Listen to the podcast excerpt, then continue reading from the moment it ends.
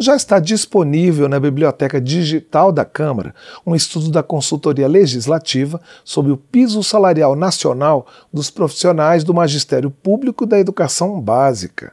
O piso dos professores foi definido por lei há 15 anos. O dispositivo legal garantiu pela primeira vez na história um piso salarial nacional para a categoria. Além dos professores especificamente, também os trabalhadores que atuam no suporte pedagógico são amparados pela lei do piso.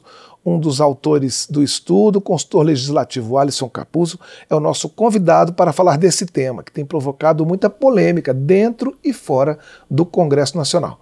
Bom dia, Alisson. Obrigado pela sua participação aqui no painel eletrônico. Bom dia, obrigado pelo convite. Alisson, queria começar com uma curiosidade. É, você fez esse estudo junto com o Cláudio Tano, que é outro consultor da casa. É, o que, que moveu vocês para esse tema?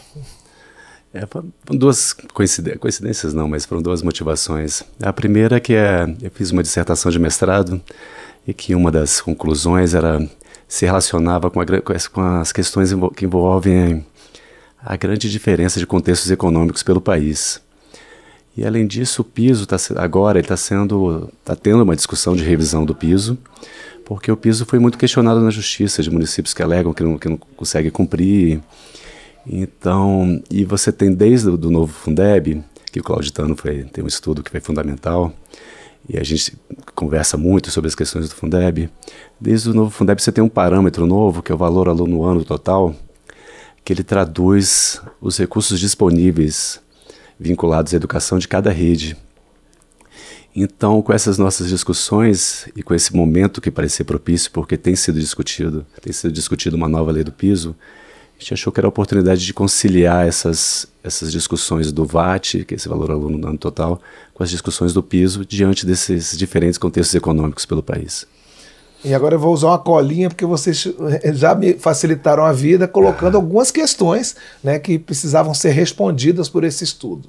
E a primeira delas é se o valor do piso salarial está bem dimensionado em relação à política de valorização do magistério, né, comparando com remunerações de outras carreiras, com a situação dos professores, anterior dos professores. Como é que vocês responderam essa pergunta? Que conclusão vocês chegaram em relação a isso? É, a conclusão, assim como vai ser para tudo, vai estar diante dessa, dessa desigualdade pelo país, né? que ela não tem uma resposta absoluta, ela tem duas respostas. O que a gente fez foi pegar os parâmetros, o parâmetro de valorização consagrado da carreira é a meta 17 do Plano Nacional de Educação, que ela, que ela determina que, que, a, valor, que a remuneração dos professores deve atingir a mesma remuneração média das outras carreiras de nível superior. É o que a gente chama, é lá a meta 17. Então essa meta 17 é o parâmetro base para se discutir valorização. E essa valorização das outras carreiras, ela, ela varia muito também pelo país. Então a gente fez uma comparação do piso com a remuneração média a partir de cada estado e também com a diferença entre capital e interior. E o que a gente percebeu é que para uma, uma boa parte do país, dizer, mais ou menos a metade do país, que é a mesma que vai receber o que a gente chama de VAT mínimo nacional, que é o que o Fundeb garante de, valor, de recursos mínimos disponíveis para a educação, para essas, nessas regiões, o piso já já está bem dimensionado, ele já corresponde a uma boa valorização quando você compara com as outras remunerações das outras carreiras. E foi né, mostrando mesmo essa conquista histórica que foi o piso para essas regiões porque eram regiões que, que a remuneração era, era, muito baixa, mas vindo com o Fundeb, que garante a subvinculação, vindo com a lei do piso, teve uma valorização importante para essa parte do país, que acho que é o grande ganho da lei. Mas tem uma outra parcela do país que, que a remuneração das outras carreiras é bem mais alta, e aí nessas o piso se distancia muito. E, uh, e, o que nos parece é que ele pode estar tendo até o efeito contrário. Ele pode ter, ele pode ter tido, ele pode ter puxado pisos locais de alguma dessas regiões que eram mais altos foram sendo puxados para baixo pelo piso. Então teve um efeito contrário nessa parcela do país. Então respondendo para parte do país o piso está bem dimensionado, ele é uma remuneração, é uma conquista, ele tem que ser mantido, mas para outra ele parece estar subdimensionado. Certo.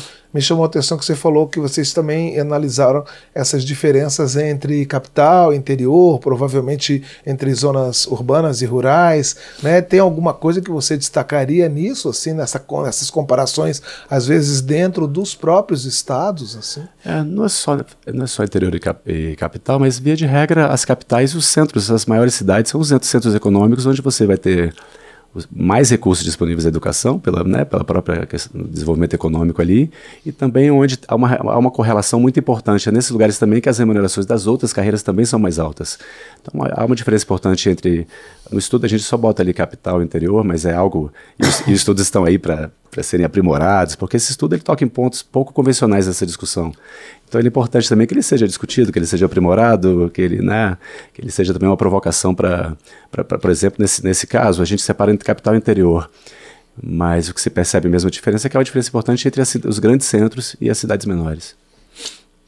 É, outra pergunta que vocês fizeram no estudo é uma comparação se o valor do piso estaria bem dimensionado também diante dos recursos disponíveis para as redes de ensino que, que vocês encontraram nessa investigação? É, para fazer isso, a gente usou o que, é, o que é chamado custo aluno-qualidade, que ele já foi até constitucionalizado agora, e ele se relaciona às condições básicas materiais para oferecer uma educação de qualidade. E já tem e vários, várias discussões sobre isso, sobre a, a definição desse custo aluno-qualidade, mas tem particularmente o SINCAC, que é um simulador de custo aluno-qualidade, que ele foi desenvolvido por pesquisadores da Universidade do Paraná, Tiago Alves, Gabriela Schneider, Adriana, Adriana Dragoni, em parceria também com o Ministério da Educação, e que lá a gente consegue simular e impõe para esse custo aluno qualidade algumas condi condições do que seria, né? É, por exemplo, o número de alunos por turma, o número, aluno, o número ideal de alunos por turma, o que vai definir o número de professores que se necessita na rede, define a, é, a remuneração dos professores, qual seria. Então, a partir de, de, desses parâmetros se define quanto que custaria uma, uma, uma educação de qualidade. Então, eu faço uma comparação, a gente faz uma comparação disso com valor aluno ano total, que é esse valor né, disponibilizado pela, pelo Fundeb, porque a gente tem, né, que a gente tem agora esse dado, a gente compara com esses recursos disponíveis, se seria possível, é, qual seria a remuneração possível mantidos aqueles parâmetros de qualidade que são propostos, por exemplo, pelo SINCAC. E, e o que a gente percebeu é que é sim possível pagar o piso, e não só isso, é possível pagar o piso é, e, e, aí parece uma coisa óbvia que as redes que têm menos recursos, que são essas que a gente chama de VAT mínimo nacional, que são as que, que são ali é o valor mínimo que o Fundeb garante. Quem recebe a complementação. Quem recebe né? a complementação da, da União. Essas cons conseguem cumprir, essas seriam o ponto mais crítico, que são as mais, como é um valor absoluto, elas seriam o ponto mais crítico.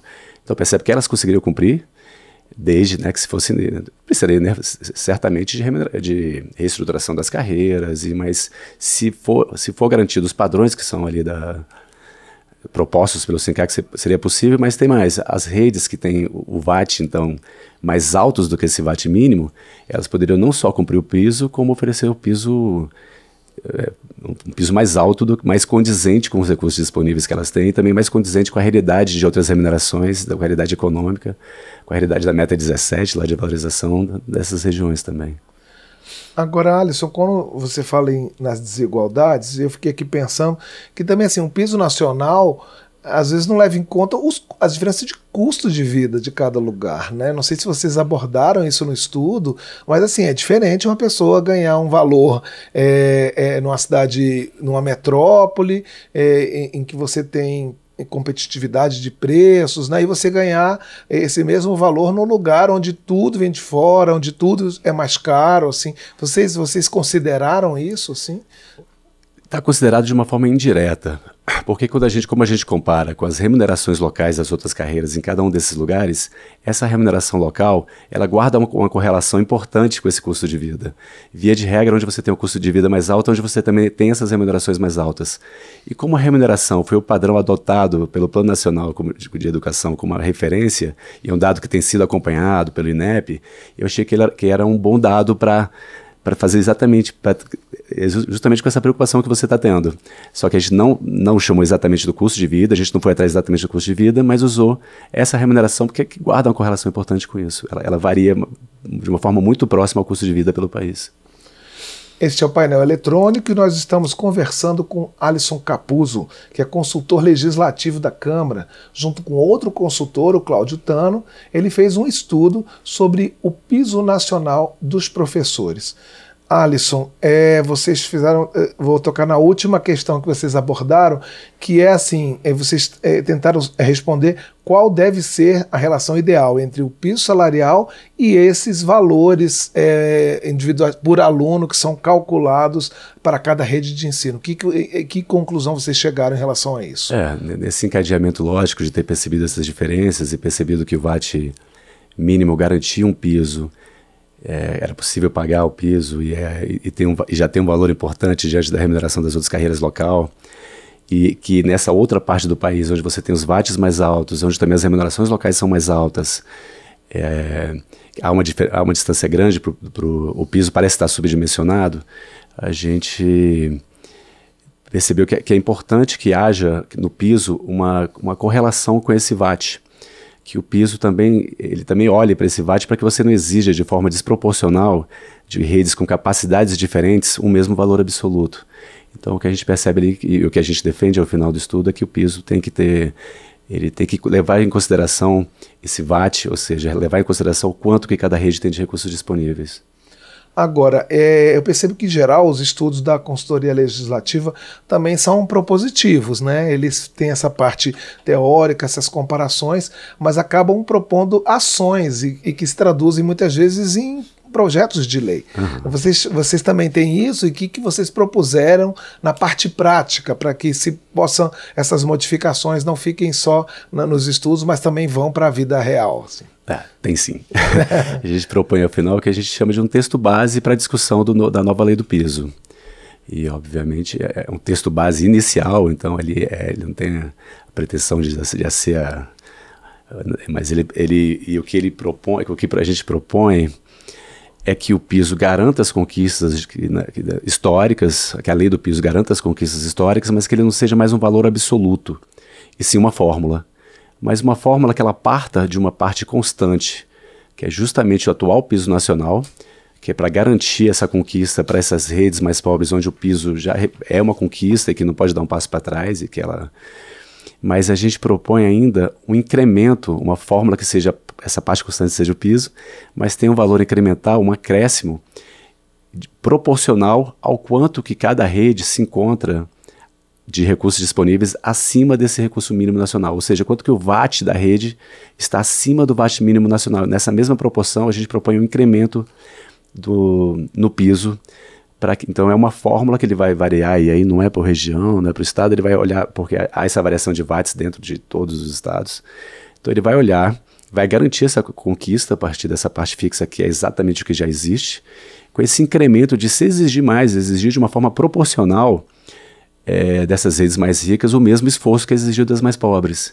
Porque com esse valor absoluto, o que acontece na prática é aquilo que a gente inicialmente estava falando, que esse valor para algumas redes ele já é uma remuneração, mas exige um esforço para que ela consiga cumprir, enquanto para as outras ela não garante valorização e o esforço que está sendo exigido das redes é, é muito mais baixo, ele não, ele não, guarda a mesma proporção. Então, a gente, nessa forma, a gente tenta exigir pelo país o mesmo esforço proporcional de valorização dos professores. Então, é, é uma fórmula que guarda o que já existe com esse incremento que leva em consideração esse parâmetro novo, que a gente tem que aproveitar cada vez mais dele, do VAT que é o valor aluno total. Quer dizer, uma tentativa de aproximar esses dois Brasis que você falou, né? Você Exatamente. dirimir um pouquinho essa, essa, essa distorção que é causada pelas desigualdades regionais. É, né? Especialmente para que, que essa, parte, pra, essa parte que o piso parece ter tido um efeito negativo, que ela deixe de ter. Então, para então, a parte que o efeito foi positivo, mantém, e para a parte onde o piso parece que teve efeito ao contrário do desejado, onde puxou para baixo e, e, que ali seja exigido absolutamente o mesmo esforço do que já é exigido das outras e que ali ela tenha o mesmo efeito que teve nas partes mais pobres, de realmente valorizar a carreira ali, valorizar a remuneração inicial ao mínimo. Nós conversamos com o Alisson Capuzzo, que é consultor legislativo da Câmara, e junto com o consultor Cláudio Tano, ele fez um estudo que já está disponível para todo mundo na biblioteca digital da Câmara, um estudo sobre o piso salarial nacional dos profissionais de magistério público da educação básica. Alisson, eu queria agradecer mais uma vez sua vinda aos estúdios da Rádio Câmara, sua participação aqui para esclarecer a gente sobre essa questão que está tão próxima e que às vezes a gente não entende muito. Muito obrigado, viu? Obrigado pelo convite. Bom fim de semana e que esse estudo renda realmente transformações práticas. Né?